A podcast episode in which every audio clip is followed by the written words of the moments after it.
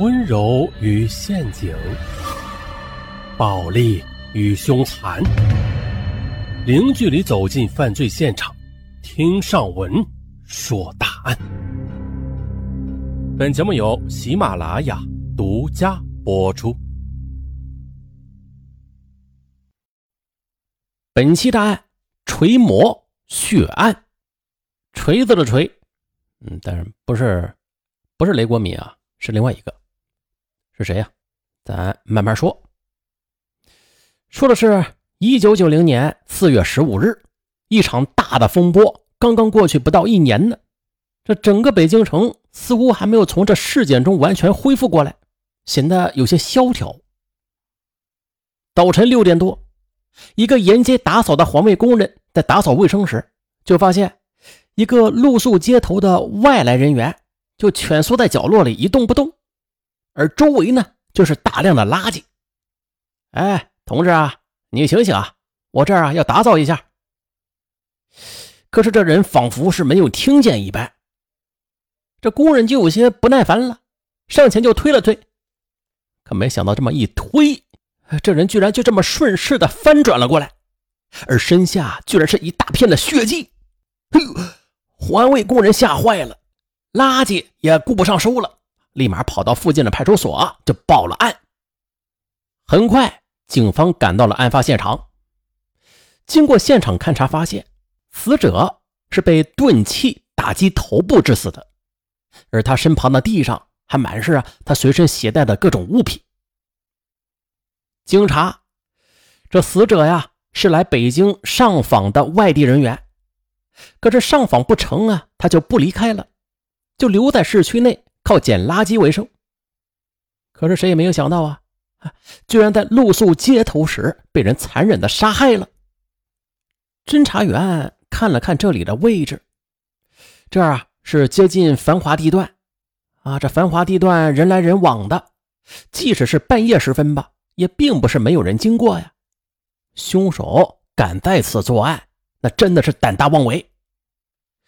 这几位在现场的侦查员经过商量之后，觉得啊。本次的凶手多半不是为了钱财，因为啊，这受害者明显很贫困，但是不能排除是情杀或者是仇杀。可是，北京市特殊的政治地位和此时的敏感时间段，这起案件就被警方高层重视，要求尽快侦破，还北京一个安定团结的环境。但是很快啊。警方他们发现，这起案件远不是这么简单。通过警方的搜查整理，早在1990年3月，北京市就已经接连的发生了两起拾荒和盲流人员被伤害的案子了。但这两起案子的受害者吧，都是被人用钝器将头部打成重伤，嗯，没有致死。这两起案件，受害者一个是在地下通道中睡觉。一个是露宿到天桥下，这两个人吧，虽然没有死，但是对被袭击时这发生的事情却一无所知，因此案件就此搁浅了。可现在居然升级了，又发生了一起杀人案件。警方此时啊，不得不将这三起案件串并起来进行审查。北京特大凶杀案侦缉队的大队长许鑫。和郝维奇、韩文祥他们仔细的研究了案情之后，就发现了一个特点呢。许昕呢指着时间表说，三起案件两两之间都是相隔五天。哎，对啊，郝维奇也发现了，他点点头，没错哎，这凶手三个案子时间上相隔的很近。韩文祥他皱了皱眉。如果这个推论成立的话，那再过五天，很可能就会有另外一个人被杀的。三个人相互的看了看对方，心情都是一阵沉重。那从三个现场来看，都是大量人流通过的地方，这脚印还有指纹也是非常多，而且通过查问现场啊，也没有目击证人说看到什么可疑的人物。这三个案件。仿佛是一个人或者一伙人做的，但是仔细一想吧，这并案证据又都不是铁证，作案也不是一成不变。比如前边的这第二起案件，被打伤的男性头颅上的伤口啊，明显是类似于锤状物的东西，但是第一起的伤口上却有微量的砖头碎末。后来吧，在现场也是确实的找到了一块砖头。可是第三起，则是一根木板条，上边用铁丝绑了块砖头。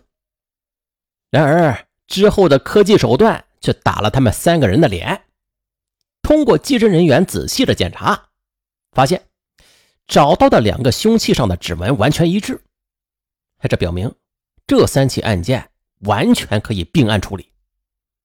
但是这一并案。却给许昕团队带来了很大的压力。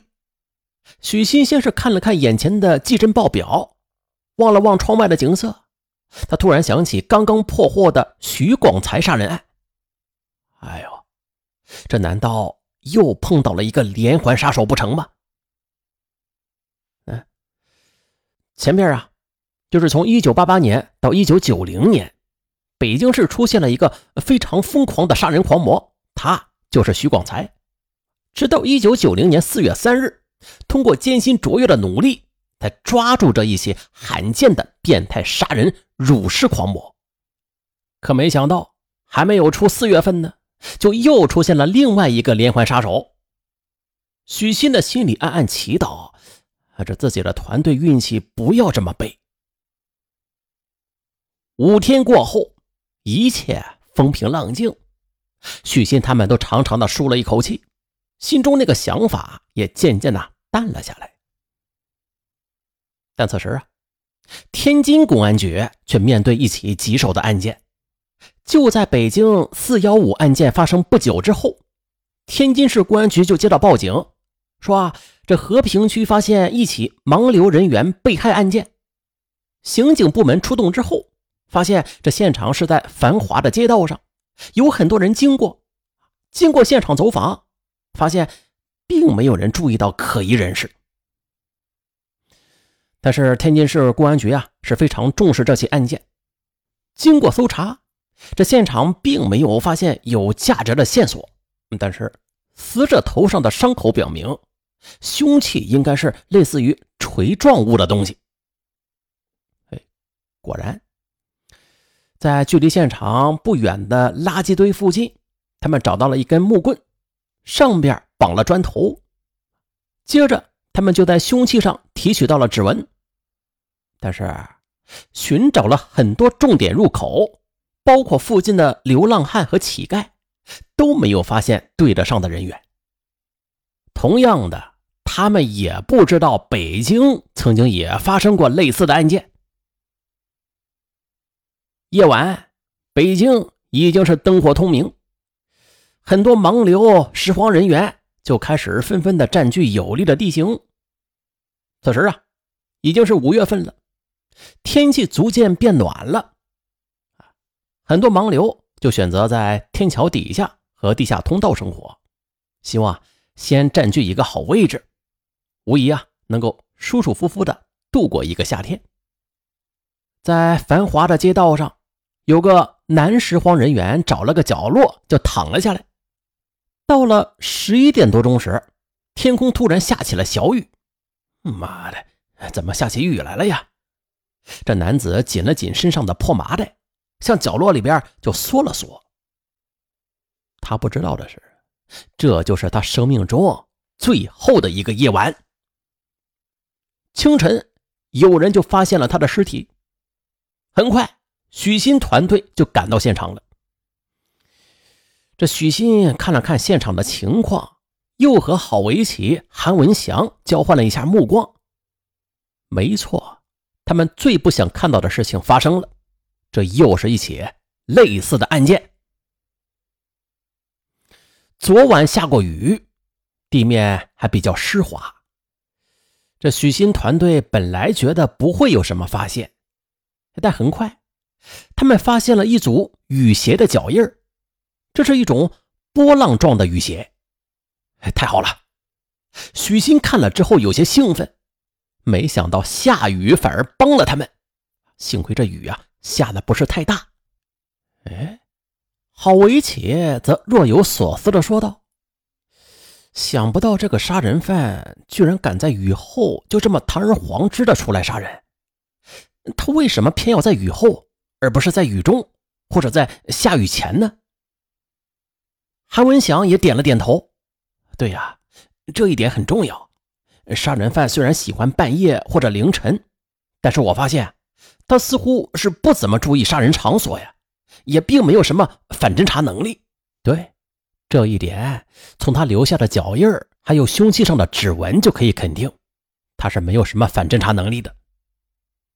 许昕想了想之后，他又说道：“之前我们一直认为杀人应该是为了钱财或者情仇，之前觉得拾荒人员和盲流不会是因为钱财被杀，但是现在看来。”杀人者呀，说不定就是为了这些人身上那些少的可怜的钱的。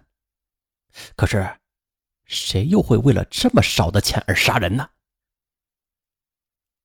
郝维起和韩文祥相互的看了一眼，他们异口同声的回答：“是乞丐。”